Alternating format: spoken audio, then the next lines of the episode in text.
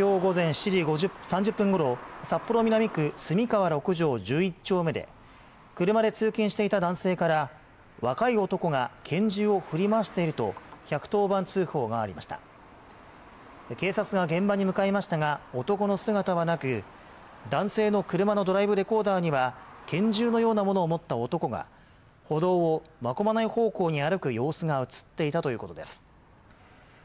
警察によりますとこの男は30代から50代くらいで黒い T シャツと青いジーンズを着用。キャップを後ろ向きにかぶりキャップにお面のようなものをつけていました。警察は男の行方を追うとともに似た男を見かけた場合は安全な場所に避難して警察に通報してほしいと呼びかけています。